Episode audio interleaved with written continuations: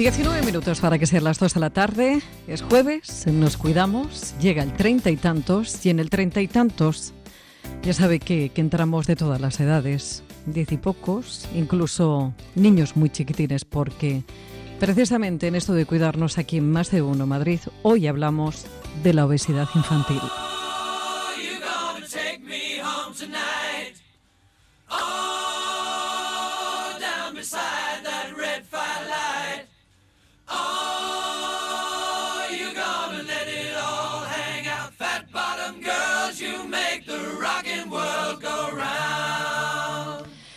Y es que hay en marcha una campaña para concienciar sobre el problema de la obesidad infantil en España y promover que, los niños tengan acceso a una verdadera educación en salud integral en las escuelas. Contra la obesidad infantil hay petición de firmas para que las escuelas eh, enseñen hábitos saludables y para que se dediquen recursos también a, la educación en salud.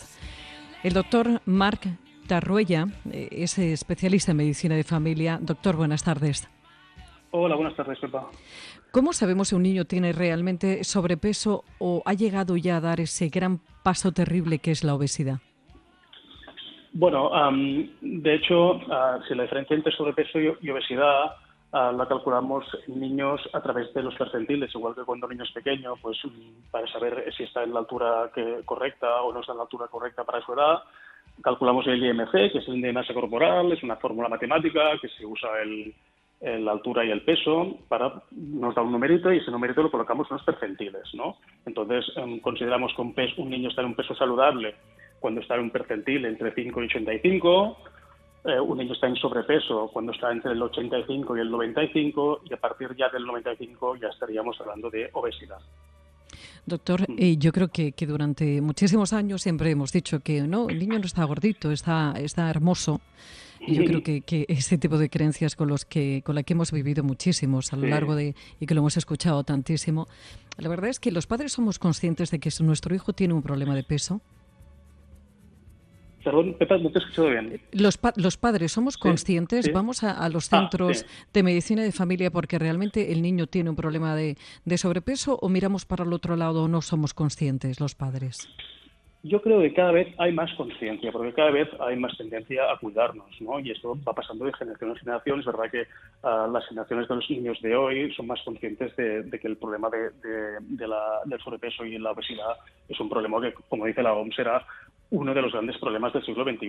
Con lo cual sí que es verdad que no hay tanta tendencia ya a mirar para otro lado, como decías tú, sino que es más no, no sé aquello de decir el niño está hermoso, el niño está perfecto, cuanto más coma mejor, sino que sí que yo creo que hay un poco más de conciencia, aunque todavía hay, mucho, mucha tarea por delante, a nivel escolar, a nivel de padres y también a nivel de la administración.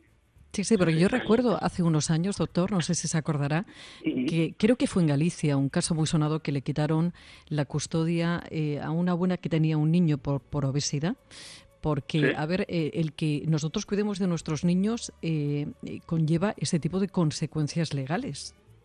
Evidentemente, sí, sí, sí. Realmente ya hemos visto y sabemos a día de hoy que ah, un niño con obesidad, con sobrepeso, con obesidad sobre todo, condiciona un, un adulto probablemente enfermo, con enfermedades metabólicas, enfermedades tipo diabetes, riesgo cardiovascular, problemas en articulaciones e incluso también problemas emocionales. ¿vale? Con, mm, un niño con, sobrepeso o obesidad es un niño que también puede sufrir las consecuencias de, de su imagen, ¿no? Con lo cual es verdad que em, tenemos la obligación de, estar encima, si no podríamos incurrir en una negligencia como, como educadores, ¿no? como padres. Marc, decía usted hace, hace unos minutos decía que, que, bueno que esto es como una, una epidemia silenciosa. Es verdad que la OMS dijo que era, va a ser la, la, pandemia del siglo XXI, lo que pasa es que no sabía que venía un coronavirus por aquí. Bueno, esto ha sido, sí, sí, nos ha distraído un poco, sí. Exactamente. Pero es cierto que, que a veces pensamos que le pasa a otros. No, no. Cada vez hay más niños eh, eh, ¿Afecta a, muchos niños? ¿Más o menos tenemos un porcentaje? Sí, sí, sí, tenemos porcentajes. Mira, ahora más o menos se calcula que en España uno de cada tres niños sufre de obesidad. Uno de cada tres, es muchísimo. Niños entre 8, entre 8 y 16 años. ¿Vale? Y en el mundo aproximadamente se calcula que ahora habrá unos 340 millones de niños con obesidad. Es decir, que, estamos en, cifras, evidentemente, de pandemia. Lo que pasa es que, claro, es más llamativa una pandemia de coronavirus, evidentemente, pero aquí entramos en el concepto de sindemia, ¿no? Es decir, cuando hay más de una pandemia a la vez. Es decir, estamos en, la situación de tenemos dos pandemias a la vez, ¿no? Como mínimo, mm. que es una es el coronavirus, la otra es la obesidad y evidentemente una afecta a la otra, ¿no? Porque realmente mm, con todo el confinamiento, la limitación de la movilidad, de la actividad física, pues ha habido quizá muchos más casos de, niños que han, que han que han sufrido más de un sobrepeso en, estos, en estos meses. Además, claro, aparte de, de, todo ese tipo de, enfermedades que, pueden desarrollar ahora a edades muy tempranas, demasiado tempranas, está también otro dato que, que, estos niños eh, vivirán menos que, lo que viven sus padres. Es probable que eh, en el sentido más, más lo que hablábamos antes, ¿no? de enfermedades metabólicas, evidentemente sí, porque, mm, claro, condiciona problemas cardiovasculares, infartos, todo, todo lo que conlleva, ¿no? Mm. Es verdad que la salud en global mejora ¿no? con los años a, otros niveles, pero sí que es verdad que la primera causa todavía de mortalidad en el mundo siguen siendo los cánceres, las enfermedades cardiovasculares y todo esto están condicionados por la obesidad. Y doctor, esto de que la comida, eh, bueno, no tengamos que luchar ni correr ni sudar para conseguirla, que, bueno, pues eh, el ser humano sea avaricioso y se lo tiene a mano, lo va a coger. Y que el hecho de que hayamos tenido una pandemia en la que encima nos hemos quedado en casa, todo esto supongo que, habrá agravado mucho más si cabe todo este problema. Sí, porque estamos, estamos en un momento que, no habíamos vivido mm, ¿no? como, como, seres humanos hasta hace relativamente muy, muy poco tiempo, que es un momento de abundancia de alimentos. Es decir, nos es muy fácil ir a la cocina, abrir la nevera, ir al súper, tenemos ah, alimentos por todos sitios. Y es verdad que a veces es complicado renunciar a ellos. ¿no? Es decir, hay que ser muy consciente, por eso la importancia de la, de la educación a edades tempranas. Y aparte, hay otro tema importante, que hemos dejado de comer comida saludable, comida de verdad, para comer productos comestibles. Que esto es mm. otro, otra cosa, no son alimentos, es otra cosa, son productos. Por lo cual ah, estamos en, en esta situación.